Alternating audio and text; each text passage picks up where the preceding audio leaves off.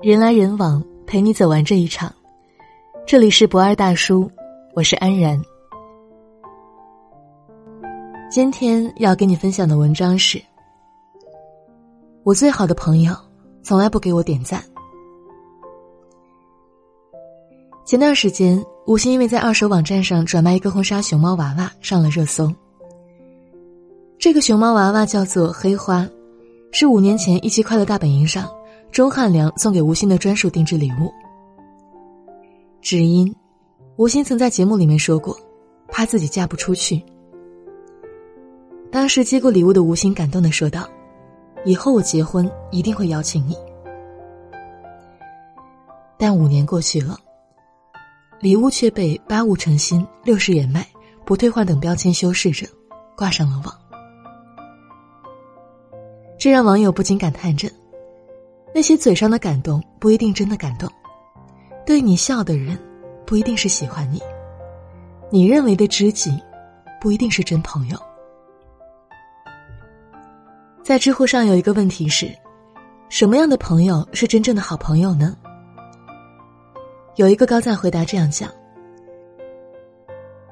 相见亦无事，别后常忆君。”对此深以为然。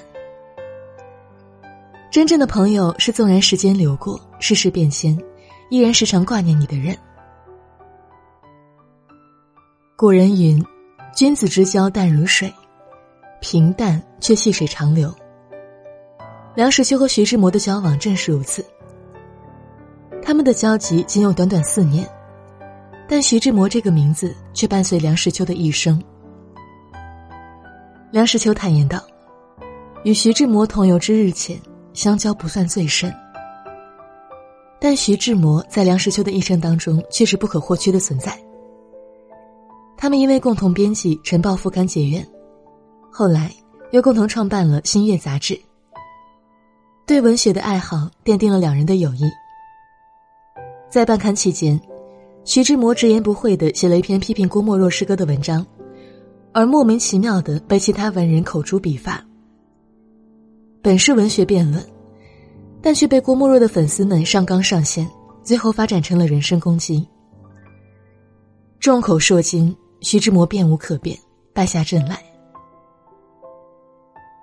这时，梁实秋在报上发表了一封公开信。用缜密的逻辑和犀利的文笔为徐志摩说了公道话。与徐志摩相交的四年当中，梁实秋目睹了徐志摩离婚、结婚的全过程，各中经过算知情人之一。于是，有很多记者八卦之人找到梁实秋，试图打探徐志摩的艳闻隐私。但梁实秋从来都是三缄其口，问急了就主敢客人。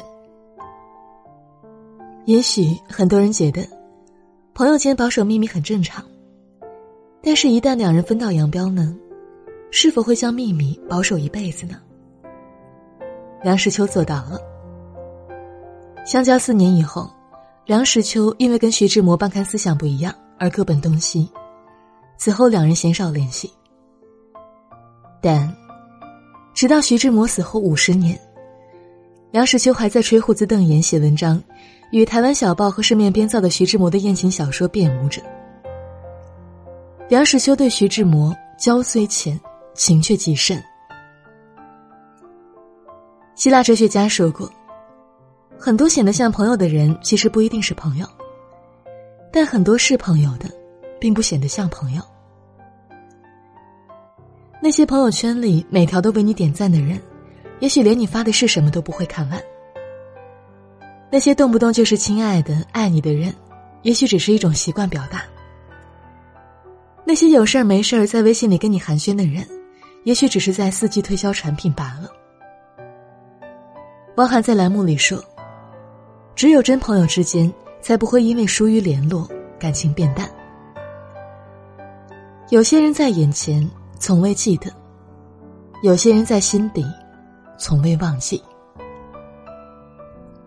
电影《飞驰人生》当中，沈腾扮演的张弛说了一句扎心的话：“成年人的崩溃都是从借钱开始的。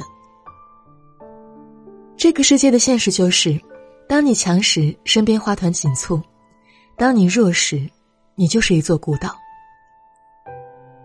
而真正的朋友，是那个永远不会让你变成孤岛的人。高晓松曾在《奇葩说》里笑谈悲惨经历，因唱片行业不景气，许久没活的他被生活所迫，无奈向朴树开口借钱十五万。朴树只回了两个字：账号。是这十五万元让高晓松度过了当时的困境。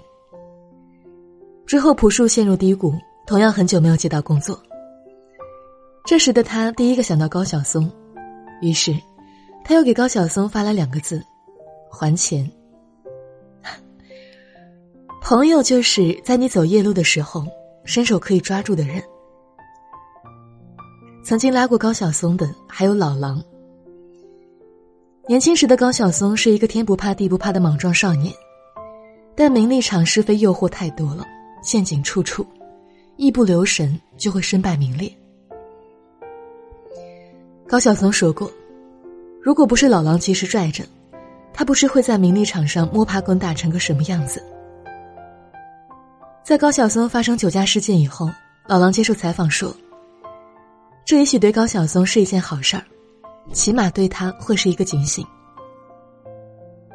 在高晓松重获自由身以后，老狼以过生日的名义汇去十万块钱，并附留言道：“没钱了，我养你。”三毛说：“朋友最美是锦上添花，但最贵却是雪中送炭。”都说，检验一个朋友是否值得深交，借一次钱就够了。在那千篇一律的“不好意思，最近手头有点紧”的声音当中，请记住那个跟你说账号和我养你的人，因为，他们才是你最贵的朋友。奇葩说里有一期辩题是：同学聚会到底要不要去？其中一个辩手说道：“当然要去。你以为现在聚的是会，吃的是饭吗？不是，现在吃的是人脉，聚的是关系。”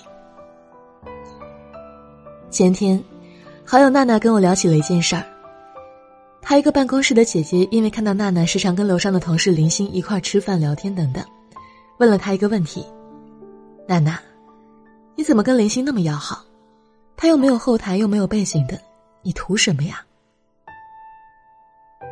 娜娜说，她当时愣住了，还非常认真想了想，她到底图什么？好像什么都不图。于是淡淡的回答：“不图什么，只是因为喜欢。”那个姐姐苦口婆心继续教育她：“你应该交一些对你以后有用的朋友。”娜娜跟我说，很多人不懂什么是真正的友谊。饭桌上的酒肉朋友，一旦酒肉没了，朋友也就散了；而不涉及利益的朋友，才是最长久的。有很多人感叹道：“我们越长大，变得越孤单，身边能说提起话的朋友越来越少。”社会学家认为，交朋友需要集齐三个条件。在同一空间相处，无功利目的的互动，放下戒心，暴露自我。我们上学的时候，这三个条件非常好满足。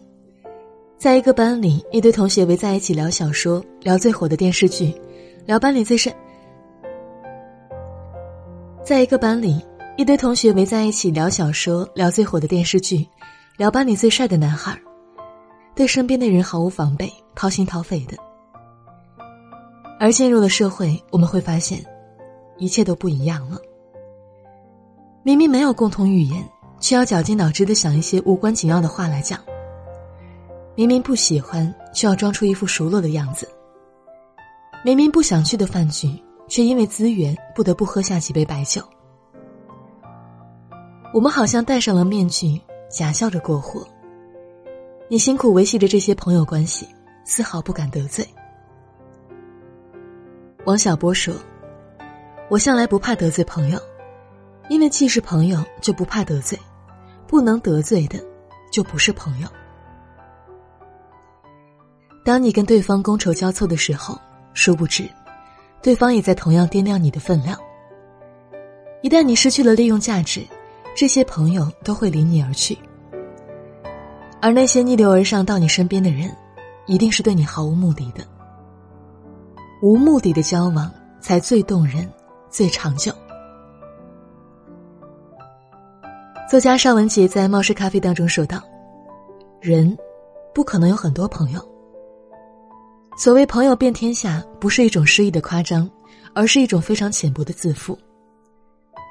热衷于社交的人，往往自诩朋友众多，但其实啊。”他们心里明白，社交场上的主宰从来不是友谊，因为真正的友情从不喧嚣。我们并不是朋友变少了，而是时间为我们留下了那些与我们同路、和我们三观、对我们用心的人。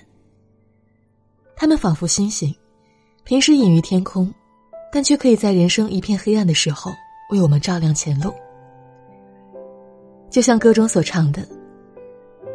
如果你真享受幸福，请你忘记我；如果你正承受不幸，请你告诉我。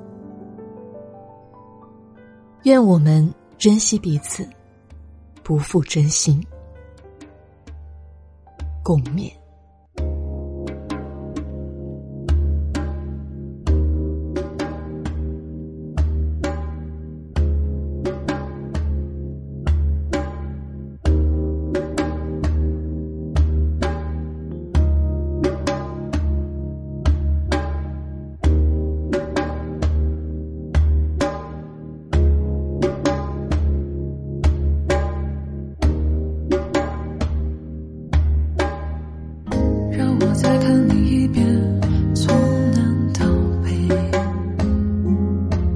像是被五环路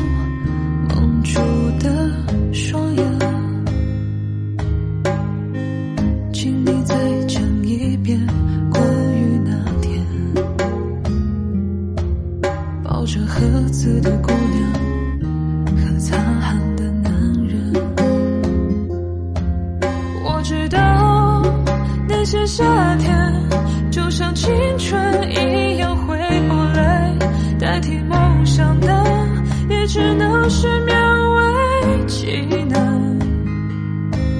我知道吹过的牛逼也会随青春一笑了之，让我困在城市里纪念你，让我再尝一口秋天的酒，一直往南。夏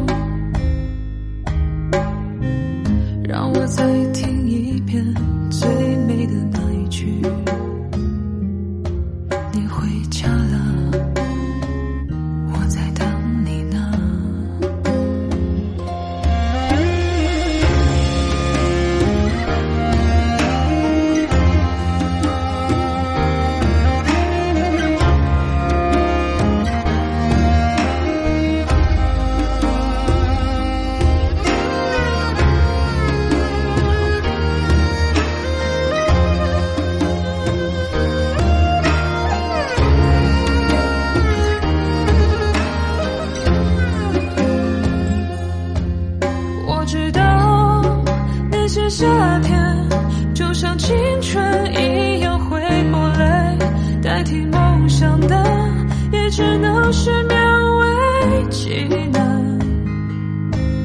我知道吹过的牛逼也会随青春一笑了之，让我困在城市里纪念你。我知道。那些夏天，